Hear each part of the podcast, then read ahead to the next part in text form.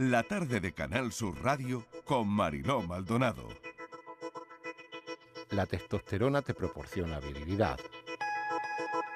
El concepto de virilidad históricamente se ha relacionado con todas aquellas características psicológicas, físicas y sexuales identificadas con el sexo masculino, como el aumento de masa muscular, las facciones rudas, los comportamientos psicológicos agresivos, mayor fuerza y un aumento del impulso sexual.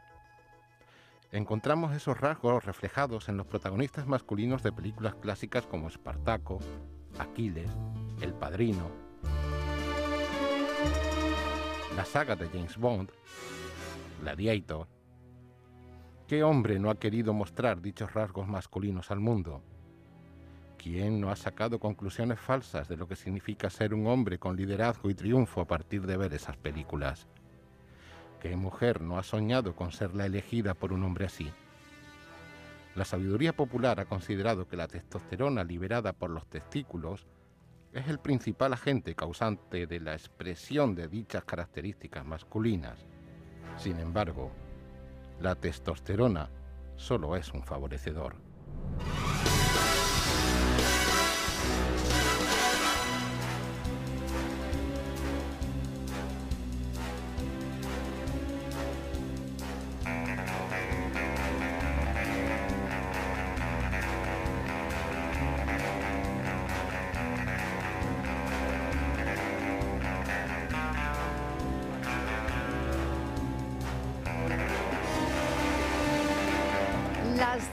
Minutos de la tarde, hoy vamos a contarlo todo sobre la testosterona, la hormona de la vida, porque el doctor Antonio Hernández se ha encargado de estudiarlo y de escribirlo para que nos enteremos. El doctor Hernández es médico, especialista en medicina estética y anti-envejecimiento. Y bueno, la verdad es que tras más de una década de ejercicio profesional, se ha convertido también en un importante divulgador en redes sociales y bueno, con esto de la testosterona nos ha dejado impresionados. Doctor Hernández, ¿qué tal? Bienvenido. Hola, ¿qué tal? Buenas tardes. Eh, bueno, primero, impresionado con la, con la banda sonora de James Bond. Claro, claro. ¿Tenía mucha testosterona James Bond? Al parecer sí, sí, sí, claramente representa ese hombre con altas, altas cotas de testosterona. Bueno, eh, también me, me, pregunto si, por ejemplo, claro, eh, la gente que ha nacido en la década de los 80 eh, hmm. vivió entre películas protagonizadas por actores fuertes, musculados, como Schwarzenegger, por ejemplo, Jean-Claude Van Damme, ¿no? Se me hmm. ocurre este otro nombre. ¿Tenía mucha testosterona, doctor?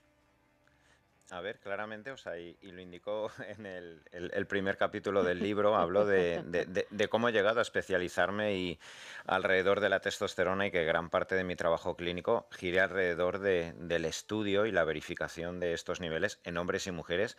Y clarísimamente, pues bueno, mi generación, que yo nací en 1980, ha estado muy claramente condicionada por, por esas películas de Rocky, Rambo, Terminator, eh, las películas de Jean-Claude Van Damme, hasta los muñecos y los dibujos animados de aquella época representaban a hombres con, altísimas cargas de, pues de, musculatura. Entonces, claro, pues viví, pues evidentemente todo niño que queda sumergido, idealizando a esos hombres que, en los cuales te quieres transformar, pues condicionó que, pues bueno, ahora los que estos son niños, que ahora ya somos hombres de mediana edad, pues muchos, pues hayamos, no soy el único médico, pero eh, que, hemos investigado mucho eh, esta, eh, esta hormona tan importante, ya no solo por esas características masculinizantes, sino pues como bien explico en el libro, son muchas las, las áreas fisiológicas en las cuales repercute el tener unas adecuadas concentraciones de testosterona.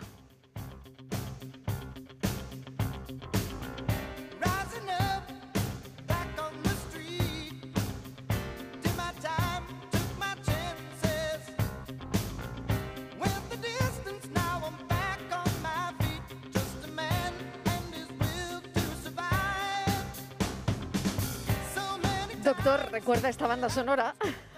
Hombre, claro, Survivor de Rocky 3. De Rocky 3, claro que sí. Y le hago la misma pregunta. De alguna manera, cuando veíamos estas películas, eh, ¿Rocky liberaba testosterona de alguna manera? ¿O la testosterona no se libera? Mm, a ver, sí, es liberada por, el testículo en el caso del hombre y es liberada por la cápsula suprarrenal en el, en el caso de la mujer. Y bueno, pues estos iconos de ya de la cultura popular, como puede ser Rambo, Rocky, como puede ser eso de Terminator y pues bueno, todos los las, las, eh, James Bond y todas estas películas que representaban a estos hombres musculados, realmente lo que destilan es músculo, lo que destilan es un carácter pues agresivo, eh, lo que destilan es chulería, lo que destilan son pues en realidad un poco arquetipos bueno que se nos han quedado que, que distan en realidad en muchas ocasiones de, la verdadera realidad de esta hormona. Claro, claro. Eso es lo que yo quería preguntar. Si eh, el arquetipo de lo que nos está comentando Schwarzenegger, Jean-Claude Van Damme, eh, eh, Sylvester Stallone, al final tiene que ver con la testosterona o esto no tiene nada que ver. Cuando incluso llegamos a referirnos ¿no? a algunos hombres despectivamente mm, con la hormona. Mm, ¿Tiene algo que ver o no tiene nada que ver? Pues tiene que ver, pero parcialmente. Fíjate que yo creo que las funciones en el sistema nervioso, en el carácter, en la forma de comportarnos y la forma de gestionar las emociones eh, por parte de la testosterona, em, ha sido algo denostado y ha sido algo un poco de forma sesgada dirigido hacia la, pues, hacia la ira, hacia la agresividad, hacia la impulsividad. Y como yo explico a lo largo del libro, la testosterona, cuando se encuentra muy elevada, tanto en un hombre como una mujer, solo va a generar ese carácter agresivo en realidad en una persona inmadura. Y eso es lo que ocurre en un adolescente, en un niño con 19, con 20 años, que de la noche a la mañana multiplica por 8 las cantidades de testosterona en su organismo y no entiende literalmente qué le ocurre. No entiende cómo hasta hace cuatro años estaba jugando con sus amigos con coches y ahora destila testosterona, fuerza, eh, impulsividad por todos los poros de su organismo y literalmente no entiende qué le está ocurriendo en su organismo. ¿La voz grave? Doctor, ¿la voz grave es también por la testosterona? Sí, eso clarísimamente es por una hipertrofia que se produce en las cuerdas vocales de la laringe y, que ocasiona esa, eh, esa característica de, nuestra voz en los hombres. Exactamente, ¿qué es la testosterona? ¿Podría definirlo brevemente, doctor? ¿Qué es?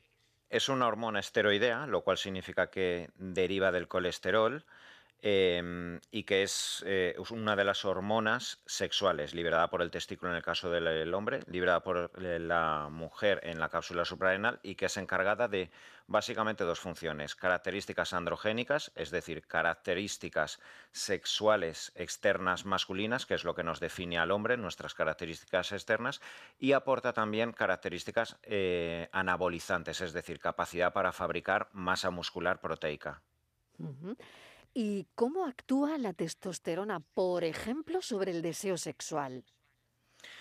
Clarísimamente. Solo hay que ver que la mujer solo tiene a lo largo de los 28, de los 28 días del ciclo menstrual 3-4 días de elevación de testosterona coincidente con la ovulación con el celo biológico que se produce en cualquier hembra y es ahí donde biológicamente la mujer tiene más elevación de su pasión sexual y su líbido y en el hombre la testosterona está constantemente elevada a lo largo de todos los días del mes, eh, lo cual impacta clarísimamente en los receptores sexuales que tenemos en nuestro sistema nervioso central. Por eso el hombre tiene unas características alrededor de la esfera sexual mucho más, eh, mucho más abruptas, más elevadas que la mujer. A ver si entiendo bien nosotras tenemos testosterona, pero solo tres días al mes.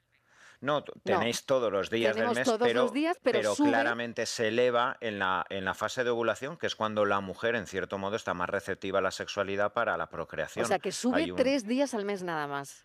Aproximadamente tres, cuatro días. Eso es. Y en el hombre sube, está arriba siempre está arriba siempre, salvo determinadas circunstancias asociadas al estrés físico, emocional, al aumento de grasa, determinada inflamación en el cuerpo que sí que pueda generar una bajada, pero que tiende a restituirse con el paso del tiempo. Y eh, mm, quiero preguntarle si esto es, es clave en, el deseo sexual o, o no lo es tanto según sus estudios? A ver, partiendo de la base que la esfera sexual es multifactorial y depende de muchas áreas, evidentemente, uno, una persona puede tener el nivel de testosterona muy elevado, pero si eh, estás mal emocionalmente con tu pareja, de nada te va a servir tener esos niveles de testosterona altos, pero eh, clarísimamente esta hormona es clave para tener un impulso sexual adecuado y elevado. Solo hay que ver los hombres que tienen cáncer de próstata, en los cuales médicamente hay que disminuir los niveles de testosterona literalmente a cero. Absolutamente el 100% de estos hombres tienen problemas de libido y de disfunción eréctil. Es muy curioso y muy interesante, desde luego, todo lo que nos está comentando. y no sé por qué ahora ha crecido el interés de las terapias de, testosterona, ¿no? No sé eh, si es porque esto de alguna manera impacta también en el envejecimiento. Sí, clarísimamente. En los últimos 20, 30 años cada vez son más los estudios que nos demuestran cómo a partir de los 40, 50 años, tanto en hombres como mujeres, los niveles de testosterona van disminuyendo, lo cual impacta en patologías asociadas al metabolismo, patologías asociadas a la pérdida de la densidad mineral de los huesos, patologías asociadas a la a la sarcopenia, que es la pérdida de masa muscular, patologías asociadas a procesos neurodegenerativos y es por ello que cada vez la medicina se hace mucho más seco de cómo no solo la testosterona, nivelar y tener las concentraciones adecuadas de todas las hormonas conforme van pasando los años nos previene de múltiples patologías asociadas al envejecimiento. Por lo tanto, ¿la testosterona se va perdiendo con el tiempo, doctor? Sí, en la mujer clarísimamente se suele perder alrededor de la menopausia, con también la pérdida de estrógeno y progesterona, y en el hombre aproximadamente se suele perder un 1-2% anualmente a partir de los 40 años. O sea que los dos perdemos testosterona. Sí, sí, sí, sí, claramente es algo muy, muy asociado al envejecimiento. ¿Y de alguna manera se puede reponer no lo sé si se puede reponer o están estudiando esa vía pues eh, de manera artificial. Hmm. Em, en, personas jóvenes, mm, hablemos de hombres y mujeres por debajo de los 35 o 40 años, el ideal es proporcionar herramientas y pautas que favorezcan que el propio organismo vuelva a restablecer sus propios niveles. Pero es cierto que a partir de los 40, 45, 50 años son cada vez más eh, las clínicas y las ofertas de tratamientos dirigidos a que con diferentes fórmulas, puede ser fórmulas transdermales con geles, parches, eh, cápsulas, pellets, que son dispositivos subcutáneos, y este tipo de productos van dirigidos a reponer con hormonas bioidénticas, idénticas a las que nosotros liberamos, para favorecer que aquello que nuestro organismo ya no es capaz de liberar sea repuesto de forma exógena. Hay una cosa muy curiosa leyendo su libro, doctor, eh, la testosterona tiene influencia en el estado emocional, ya que el cerebro eh, posee diversas áreas con receptores androgénicos, ¿no? Y mm, existen rutas, usted nos cuenta, rutas moleculares que favorecen la modulación de la serotonina y de la dopamina en función de la exposición del cerebro a la testosterona. Esto quiere decir, y me voy a la pandemia, que la situación en la que nos encontramos, hay muchas personas que ahora mismo están en, un, en una fatiga pandémica, ¿no?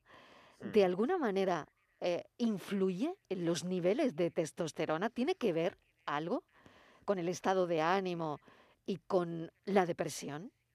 Sí, sí, claramente. Eh, quizá ya no.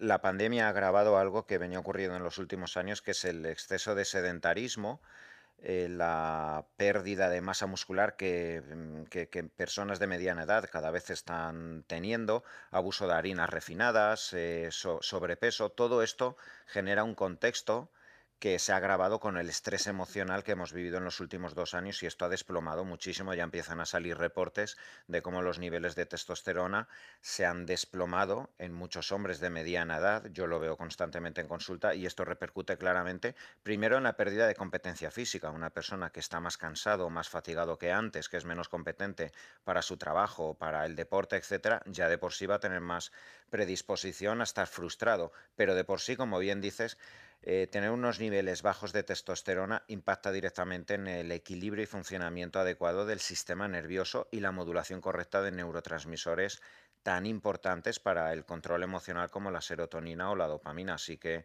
claramente cada vez se estudia más como muchas depresiones o procesos ansioso-depresivos en realidad tienen cierta base asociada al déficit de testosterona. Y normalmente, doctor, esto se mide de alguna manera eh, o nos lo podemos hacer mirar, eh, saber, ¿no? Que, cuáles son los índices de testosterona que tenemos en, nuestro cuerpo. ¿Es una analítica que te puede pedir el médico, por ejemplo? Sí, aunque rutinariamente, pues esto es, mm, es por ello que normalmente, a diferencia de, de, por ejemplo, las hormonas tiroideas o en las mujeres, mirar las hormonas sexuales estrógeno y progesterona, la testosterona no es una hormona que usualmente se pida en, los protocolos normales de analíticas, pero cualquier médico y en cualquier laboratorio se pueden medir los, los diferentes niveles asociados a las hormonas sexuales masculinas. ¿Quién le ha enseñado eh, toda esta investigación que está haciendo sobre la testosterona, ¿no? Eh, me imagino que mm, no sé si es una hormona para usted ya más conocida, ¿no? Es una hormona, en cualquier caso, controvertida, ¿no? Sí, en realidad me ha enseñado lo, poco que sabemos aún del funcionamiento de la testosterona. O sea, realmente, o sea, a la hora de estudiar me ha llamado la atención los pocos estudios aún que existen, eh, la poca investigación, los pocos esfuerzos aunque se están haciendo, cuando conforme más he ido investigando la fisiología de esta hormona, más me he dado cuenta de los grandísimos beneficios que puede aportar para prevenir osteoporosis, para prevenir fragilidad muscular, para prevenir estos estados emocionales, para mejorar eh, estos problemas de esfera sexual que surgen a partir de los 40 años. Por eso pienso que en los próximos años cada vez van a haber más investigaciones y más profesionales médicos desde diferentes áreas, también desde la cardiología, la neurología, que nos vamos a interesar por, por el uso adecuado, prudente y con las medidas oportunas de la testosterona por su involucración en múltiples patologías. Diabetes, enfermedades cardiovasculares, eh, falta de líbido, fatiga. La verdad es que pueden estar relacionados con una falta de testosterona, todo esto, ¿no? Sí, sí, claramente, sin ser tan reduccionistas como para decir que única y exclusivamente son debidas a una falta de testosterona. En el libro no paro de repetir eh, que no debemos de caer en el pensamiento romántico o la tentación de decir, ah, esto me ocurre por la testosterona y la testosterona me va a solucionar todos estos problemas. No serviría de nada sin un plan asociado a una nutrición adecuada, al deporte, a la gestión del estrés. Al final, eh, cuidar de la salud es aportar diferentes pautas y solo mirar o atender a la testosterona será uno- una de esas patas que debe, se- debe estar totalmente integrada en el resto de, herramientas de la nutrición, el deporte o la gestión del estrés. La alimentación también, ¿no? Eh, eh, Lo hablaba, ¿no? La nutrición eh, debe gestionarse bien de alguna manera, ¿no? No sé si para ayudar en, en cualquier caso, ¿no? A que, a que todo tenga sus, sus niveles o que los niveles estén bien, ¿no? Claro, fíjate que uno de los grandes problemas asociados al déficit de testosterona es la grasa abdominal. Es por ello que muchos niños adolescentes, cuando a los 13-14 años empiezan a liberar testosterona, como consecuencia de hacerlo en un cuerpo con, con grasa abdominal, esa testosterona se transforma en hormona femenina y nos encontramos con un niño que no se acaba de desarrollar con ginecomastia, que es agrandamiento de mamas eh, que encontramos en niños gorditos con 14-15 años. Entonces, fíjate si es importante el correcto control de, de la nutrición y el correcto control de ese sobrepeso que por desgracia cada vez vemos más en nuestra sociedad.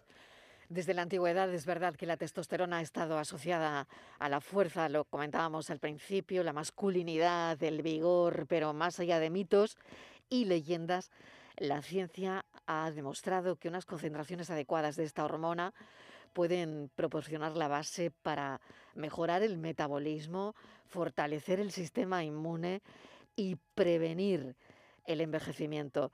Así que bueno, le voy a dar las gracias doctor, por haber estado con nosotros esta tarde y la verdad es que su libro es muy recomendable. Está, ha descubierto cómo esos niveles correctos pueden al final ayudar a hombres y mujeres a conseguir una vida equilibrada. Doctor Antonio Hernández, mil gracias, un saludo, Nada, cuídese. gracias a vosotros. Adiós, ha sido un Hasta placer. luego.